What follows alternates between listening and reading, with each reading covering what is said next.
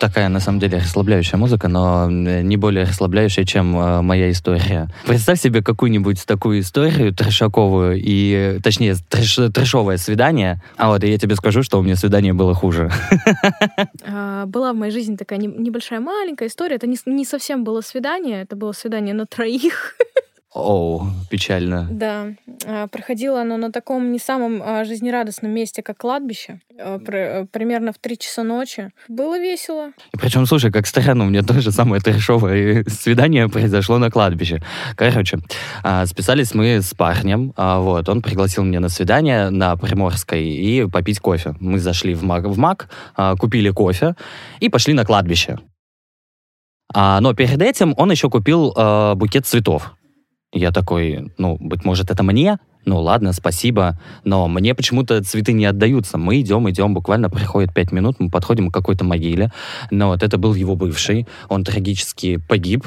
А вот он начал тут же плакать, класть цветы, и я стою с кофе и не понимаю, а что мне в этот момент делать? Мне что, пожалеть его или что? И я понимаю, что как бы все, чувак, ну то есть too much.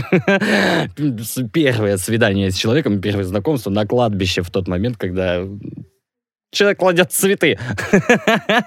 А он как-то еще аргументировал потом такой выбор? Нет, он еще самое главное, знаешь, такой на взрыв плакал, что вот он рассказывал их душещипательную историю знакомства, потом их отношения, потом я такой думаю, что все, ну это прям точка невозврата, все, я, пожалуй, покину чат, покину это свидание и все, и забуду его как страшный сон.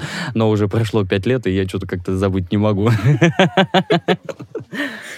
Видимо, берег специально для того, чтобы рассказать здесь. Э, видимо, да. Ну, ты был прав с тем, что твоя история будет хуже. Более детально расскажу э, то, как э, происходила та ситуация, в которой я оказалась в какой-то момент. Э, это скорее были просто два моих э, друга, э, с которыми мы вместе работали. И работали мы на таком замечательном месте, как Волковская. Питер, Питерцы знают, э, в принципе, как это выглядит. С одной стороны промзона, с другой кладбище. В общем-то, смотреть там, ну, особо не на что. А мы работали, поскольку в офисе, естественно, все как бы, ну, условно офисный стиль, да.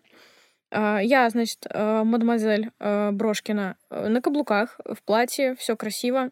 Идем, гуляем. У нас вечерний променад, естественно, как бы выпиваем, было дело.